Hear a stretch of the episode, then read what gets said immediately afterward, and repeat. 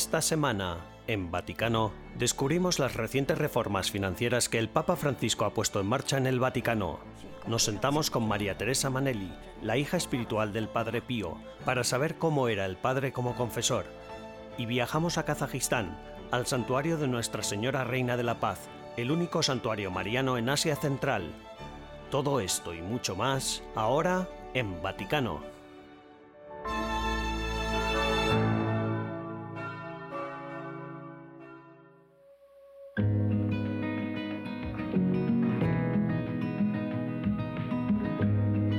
22 al 24 de septiembre, en Asís, ciudad natal del homónimo del Papa Francisco, se ha celebrado el primer encuentro presencial de la economía de Francisco. El propio Papa Francisco participó en los actos cuando viajó a Asís el último día, el 24 de septiembre.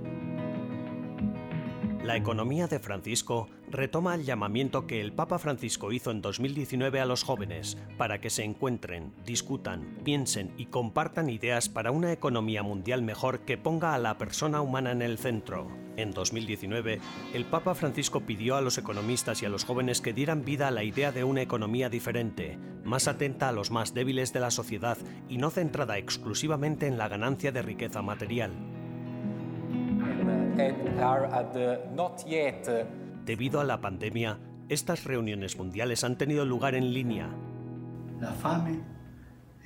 Esta última, la mantenida en Asís, ha sido la primera presencial.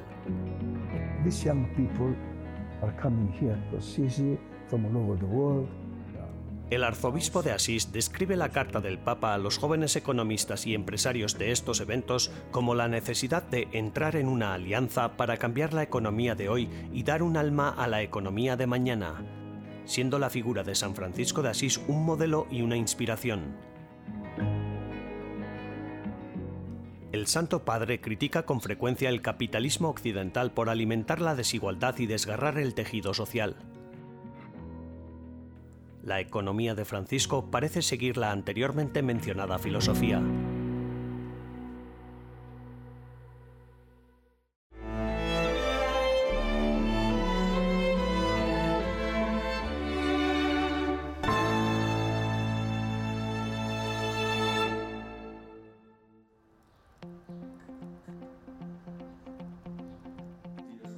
La Federación Internacional de Asociaciones de Médicos Católicos, FIAMC, celebró entre el 15 y el 17 de septiembre su vigésimo sexto Congreso en Roma.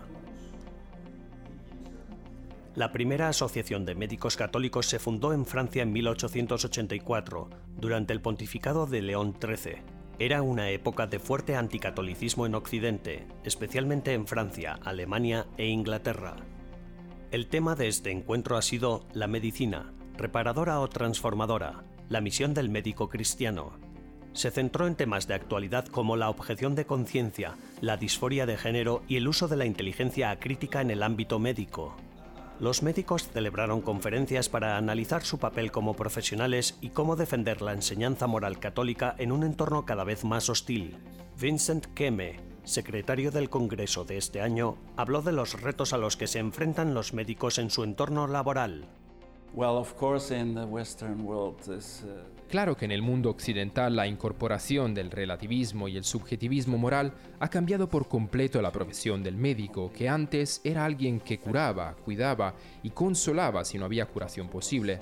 Ahora se ha convertido en un instrumento para hacer más o menos lo que el paciente quiera. Esto incluye desde cirugía plástica en cualquiera de sus formas hasta operaciones de cambio de sexo, el tratamiento hormonal o las intervenciones quirúrgicas infantiles. Se ha introducido una nueva mentalidad que ya no considera al paciente o al ser humano como imagen de Dios, como solíamos creer en el cristianismo occidental, pues ahora vivimos en una época postcristiana, en la que la humanidad decide por sí misma lo que cree que es mejor. Ahora se supone que el mundo médico debe trabajar bajo esta tendencia y responder a todas estas cuestiones y fantasías que la gente tiene sobre sí misma y aplicarlas. Esto fundamenta la filosofía actual. Ahora hay otro tipo de mirada a la mente, a la persona humana como ser humano.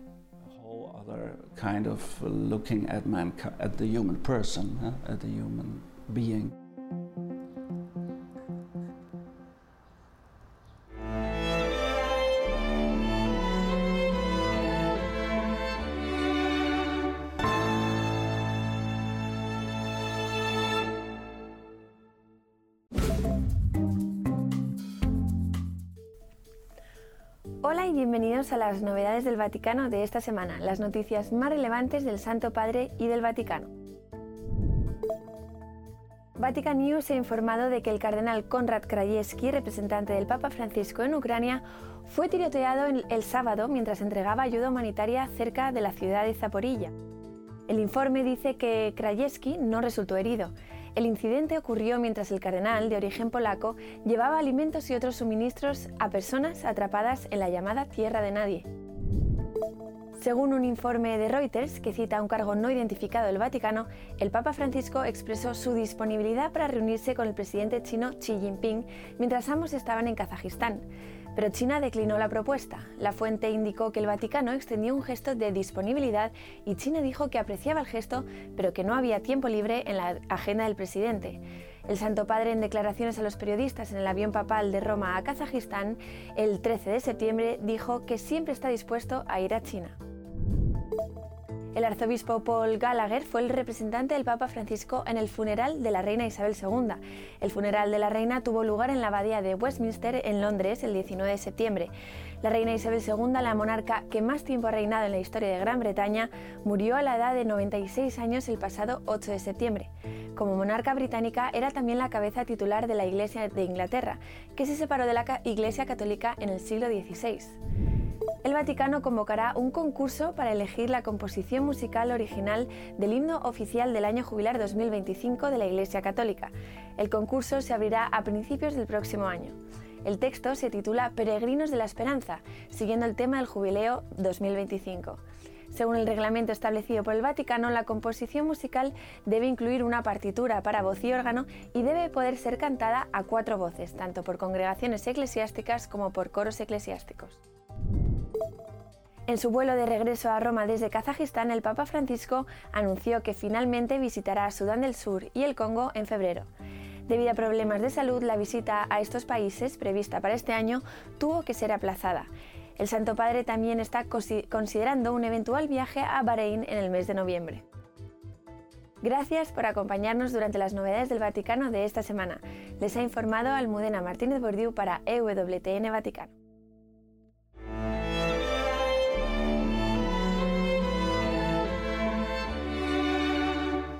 Tras una breve pausa, regresamos con más en Vaticano.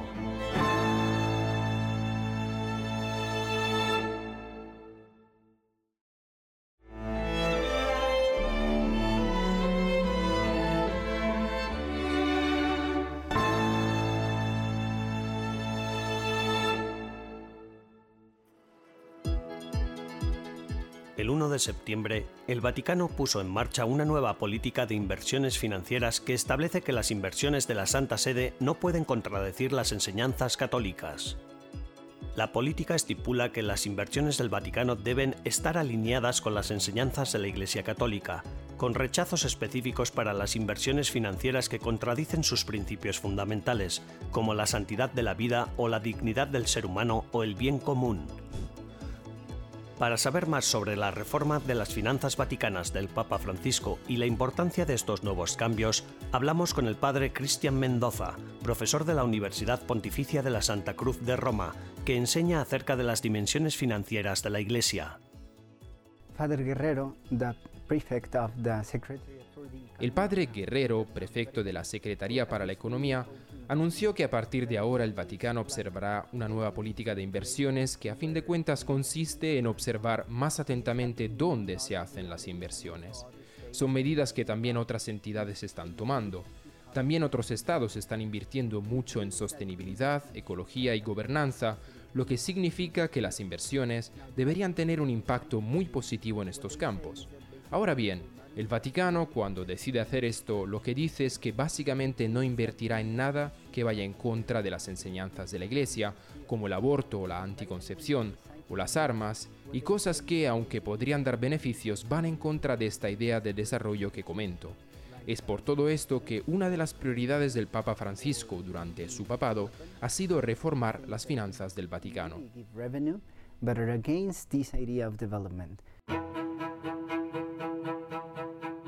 La política estipula que las inversiones del Vaticano deben estar alineadas con las enseñanzas de la Iglesia Católica, con rechazos específicos para las inversiones financieras que contradicen sus principios fundamentales, como la santidad de la vida o la dignidad del ser humano o el bien común.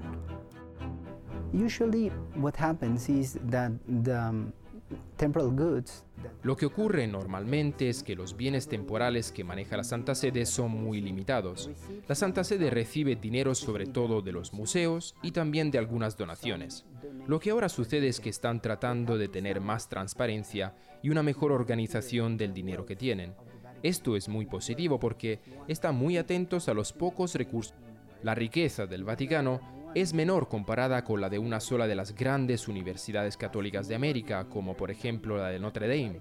Pero es cierto que en el pasado lo que ocurría es que la administración de estos bienes temporales en el Vaticano se hacía de una manera más familiar. Y ahora con todas estas reformas, lo que están consiguiendo es hacerlo de manera más profesional.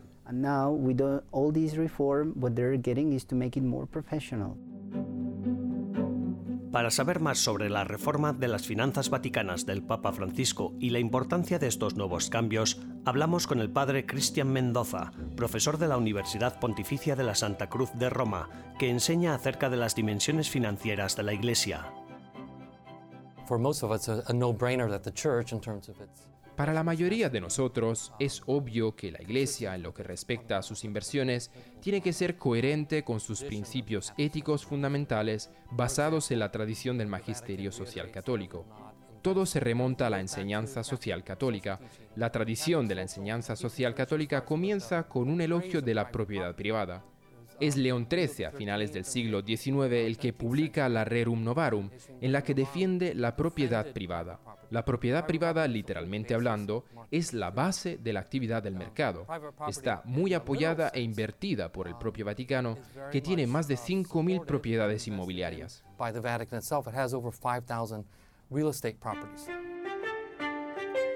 Después de estas reformas, explica Michael Severance, las inversiones se harán a través de APSA, el gestor del tesoro y de la riqueza soberana de la Santa Sede, y serán supervisadas por un comité de ética formado por cuatro profesionales de las finanzas encabezado por el cardenal Kevin Farrow.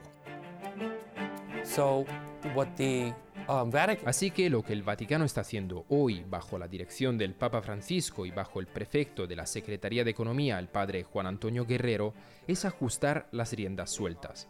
Y no me refiero a las riendas en el sentido de las riendas de los caballos, me refiero a riendas en el sentido de feudos o pequeños reinos o principados. Por ejemplo, los dicasterios a lo largo de los años han adquirido sus propios fondos de reserva y han tenido a veces un acceso privilegiado para invertir sus fondos a su propia discreción, con cierta supervisión dentro de la APSA y la Administración Apostólica.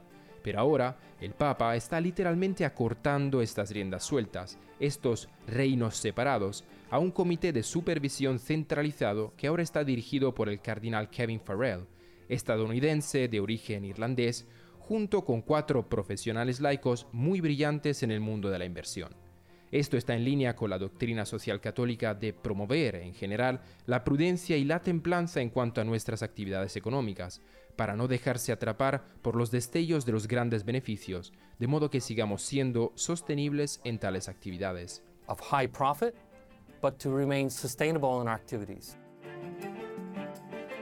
Esta nueva política, que continúa la reforma de las finanzas vaticanas del Papa Francisco, entrará en vigor el 1 de septiembre, habrá un periodo de gracia de un año para que las entidades del Vaticano se desprendan de las inversiones existentes que no estén en conformidad con las nuevas políticas.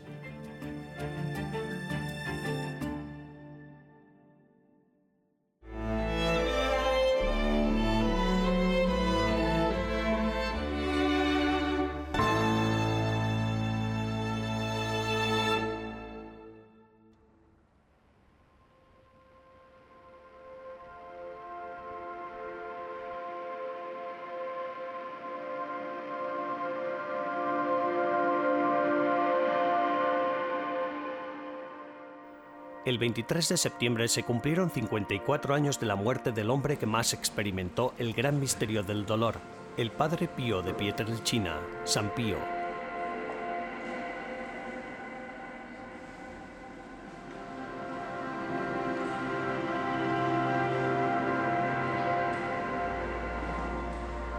Conocido como un confesor excepcional, el Padre Pío ha dejado una profunda huella en la historia de la Iglesia. Padre Pío la confesión era peor que hacer. Confesarse con el Padre Pío era peor que hacer un examen de graduación de la escuela secundaria. Sabíamos que el Padre Pío leía nuestro interior, sabíamos que conocía todo lo que habíamos hecho, sabíamos que conocía todas las travesuras.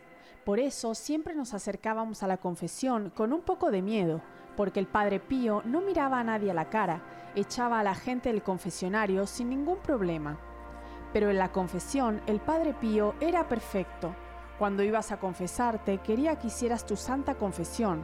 Entonces se acercaba con la cabeza a la puerta del confesionario y te preguntaba qué querías. Se avvicinaba con la testa allo sportello e ti chiedeva che cosa volevi. Francesco Forgione, el nombre bautismal del que en el futuro sería el Padre Pío, nació el 25 de mayo de 1887 en Pietrelcina, en una pequeña provincia del sur de Italia. Sus padres Grazio Forgione y María Giuseppa Denunzio eran propietarios de unos pequeños terrenos.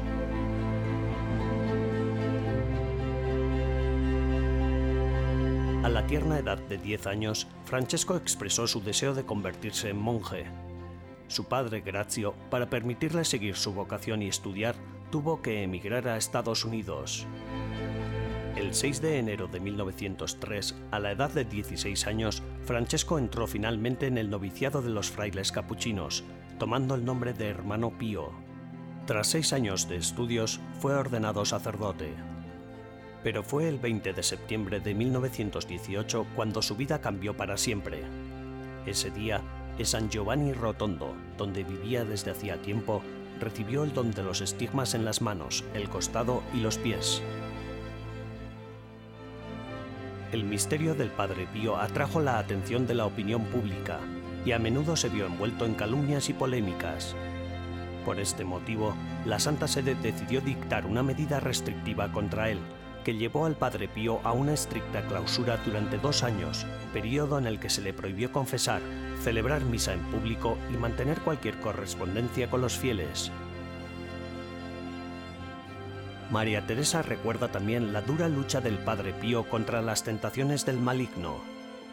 Era atormentado porque cuando te confesavi. Estaba atormentado por el diablo. Cuando te confesaba, nunca estaba quieto. Se movía todo el rato. Lo entendí después. No sé qué cosas horribles le decía al demonio. El padre Pío se golpeaba constantemente la cabeza contra el confesionario, como si quisiera alejar un mal pensamiento, como si matara a una mosca. Lo torturaba constantemente. Era torturado en continuación.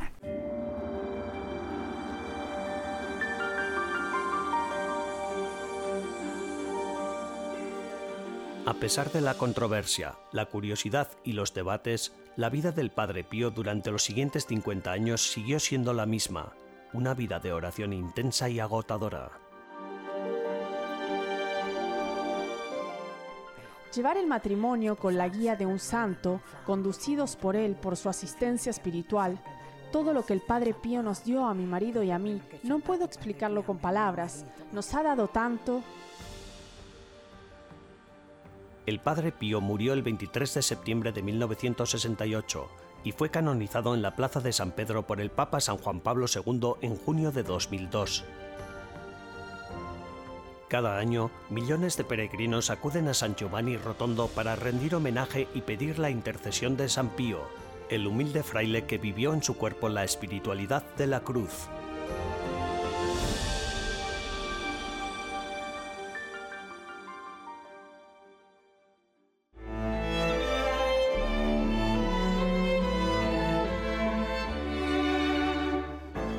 Breves instantes regresamos con más en Vaticano.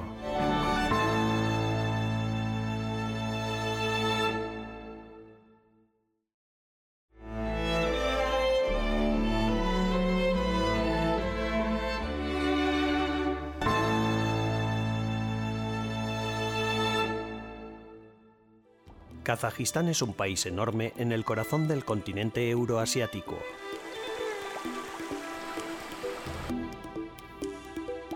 está formado por diversos paisajes que albergan una gran variedad de pueblos, credos y lenguas que han llegado, pasado y permanecido.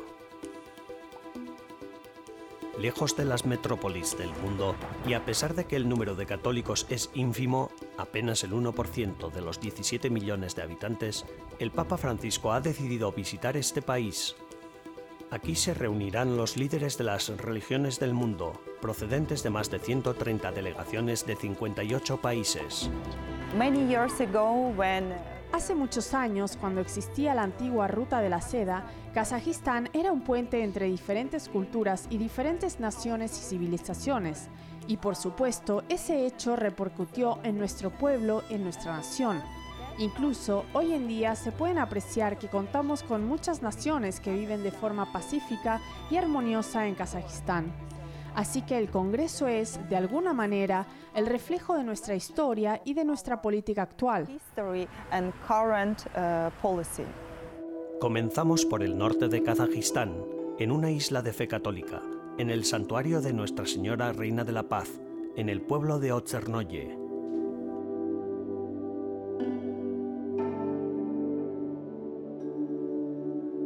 El rector del santuario, el padre Mariusz Stavash, nos acompaña a lo largo del lago que fue testigo de una gran hambruna durante la Segunda Guerra Mundial y de la abundancia posterior gracias a la Virgen.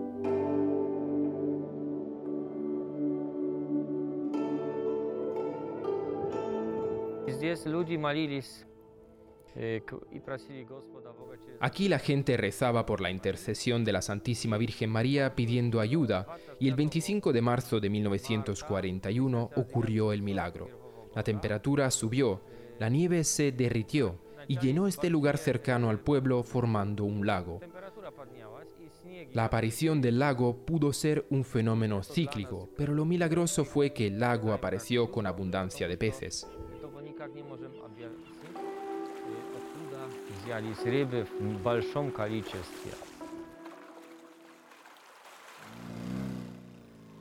Ahora el pueblo de Otsernoe se ha convertido en la sede del único santuario mariano que brilla para toda la región de Asia Central, incluyendo Mongolia y Afganistán. Creo que la paz interior ya es un fruto de la parroquia de la Reina de la Paz. Mucha gente que viene aquí dice que es un lugar muy tranquilo. En efecto, María, Reina de la Paz, reina aquí y llena nuestros corazones.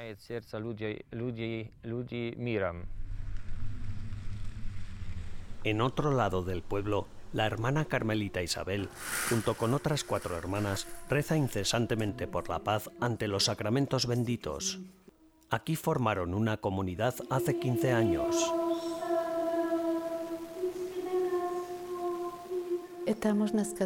Aquí obtenemos una gran paz en nuestros corazones. Se podría decir que estamos cobijados con Jesús en el tabernáculo.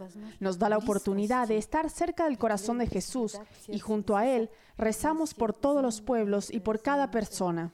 Rezamos por las personas que sufren, pero también debemos ofrecer muchas oraciones y sacrificios por las personas que causan el sufrimiento, para que en el último momento digan, lo siento, he hecho esto, pero ahora pido perdón.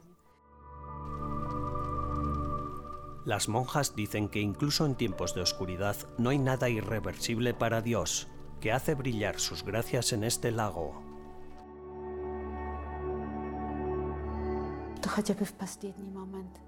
En el centenario de las apariciones de la Virgen de Fátima se repitió el milagro de los peces,